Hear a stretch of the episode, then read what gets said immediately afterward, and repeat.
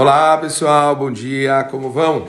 Tudo bem com vocês? Para o Hashem, que gostoso, mais um dia, uma oportunidade da gente poder estar junto, estudar um pouco de Torá e talvez acordar, por que não? Despertar. A Paraxá dessa semana, a Paraxá Pinhas, já falamos dois, três dias a respeito. Um dos temas sensíveis da Paraxá é a divisão da terra de Israel, aonde a gente conhece que veio as filhas de Tzlofchad. Está escrito que Tzlofchad não tinha meninos, não tinha filhos homens, e estavam dividindo, de acordo com, quer dizer, cada líder das famílias, os terrenos, os territórios da terra prometida para cada um. E as filhas de Tzlofchad foram reclamar, falaram para Moshe Rabbeinu, nosso pai não tinha filhos homens. E está escrito que Moshe falou com a Kadosh Baruch Hu, e obviamente a Kadosh Baruch Hu deu a razão para elas.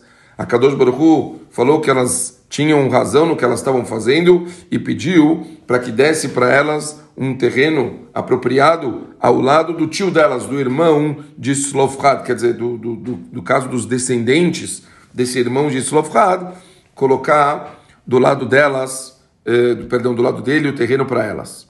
Elas perceberam como era importante se posicionar naquele momento, pedir, cobrar, e acabaram sendo atendidas, e, e uma coisa de pachuto, coerência.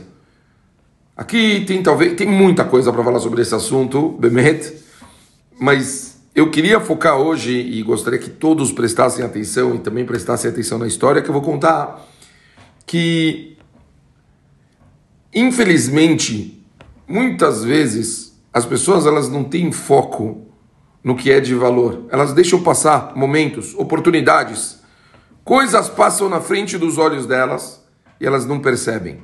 Aqui as filhas de Slofrad elas entenderam que tinha uma oportunidade importante em vários sentidos, incluindo dos direitos femininos, e acharam que era necessário se posicionar e a gente vê que deu certo. Mas quantas e quantas vezes passa durante na frente dos nossos olhos uma oportunidade e simplesmente a gente ignora a oportunidade por a gente não ser pessoas detalhistas, a gente não prestar atenção em tudo que está acontecendo à nossa volta, a gente não aprender a dar valor. Parece que a gente, infelizmente, precisa passar por situações desfavoráveis para de repente a gente passar a dar valor. Meu filho agora está na marcha da vida e ele me falou, pai, quanto, aba, né? Quanto eu, eu aprendi a dar valor para as coisas. É óbvio que é maravilhoso, que bom que, que ele aprendeu. Mas será que a gente precisa passar por, por, por um passeio tão traumático, uma coisa tão drástica, para a partir daí a gente aprender a dar valor? Será que a gente não pode se apegar a coisas é, pequenas do nosso dia a dia e começar a falar, putz, que, que, gostoso abrir os olhos de manhã, que gostoso respirar? Tá? Infelizmente, não temos essa visão.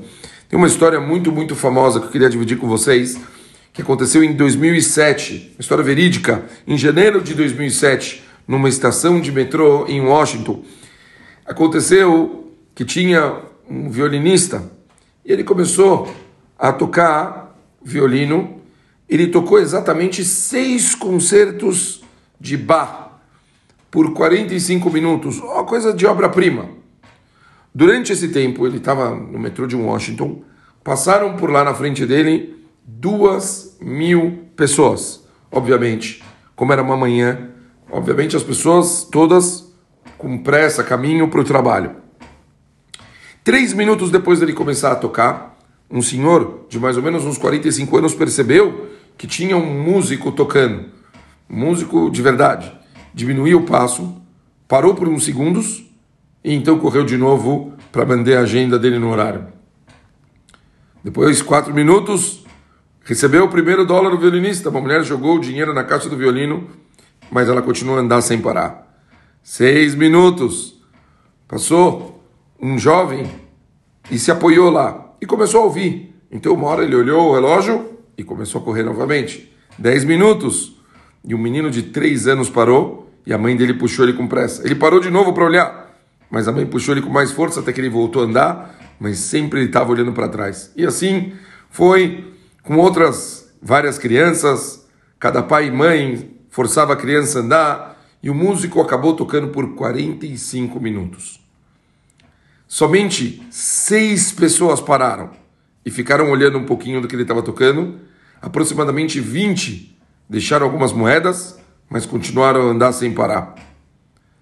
No total, ele contabilizou 32 dólares. Depois de uma hora, ele parou, ninguém prestou mais atenção, ninguém, ninguém percebeu que alguém parou, ninguém aplaudiu, nada, ninguém reconheceu, ninguém sabia. Mas o violinista era Joshua Bell, um dos mais talentosos músicos, não só do mundo, como da história. Ele tocou um dos concertos mais difíceis de Bach num, violini, num violino que valia 3,5 milhões de dólares. Dois dias depois, a plateia esgotou os ingressos de um teatro em Boston, onde o preço da, da poltrona, da cadeira para ouvir o show dele, era em média de 100 dólares. Essa história é verídica. Ele tocou, obviamente, como uma pessoa incógnita no metrô. Esse evento foi organizado pelo o, o, o jornal, o Jerusalem Post, perdão, o, perdão, Washington Post como um, um, uma parte de um experimento que eles estavam mostrando a respeito de percepção das pessoas, gosto, prioridade. Bom, você podia falar, não era a hora certa, o lugar talvez, mas o fato. Quantas vezes passam pela gente situações? A gente está sempre correndo, sempre a gente está apressado, sempre a gente fala que não dá tempo de nada, e é impressionante quanta coisa passa nas nossas vidas. É óbvio que temos oportunidades o tempo todo. E a pergunta é o quanto a gente consegue parar e dar valor para tudo que acontece conosco. Fica aqui a mensagem. As filhas de Slofhat não perderam a chance e ficaram marcadas para a história. E a gente, todos os dias, passa por tanta coisa. Será que a gente dá valor para tudo que a gente tem? Será que a gente valoriza as coisas que passam pela gente? Bom, quem sabe a partir de hoje a gente começa a acordar um pouquinho e percebe tanta coisa que a Kadosh Baruch Hu dá para a gente todos os dias. Um ótimo dia para vocês e Bezat Hashem, a gente continua amanhã. Valeu pessoal, beijão.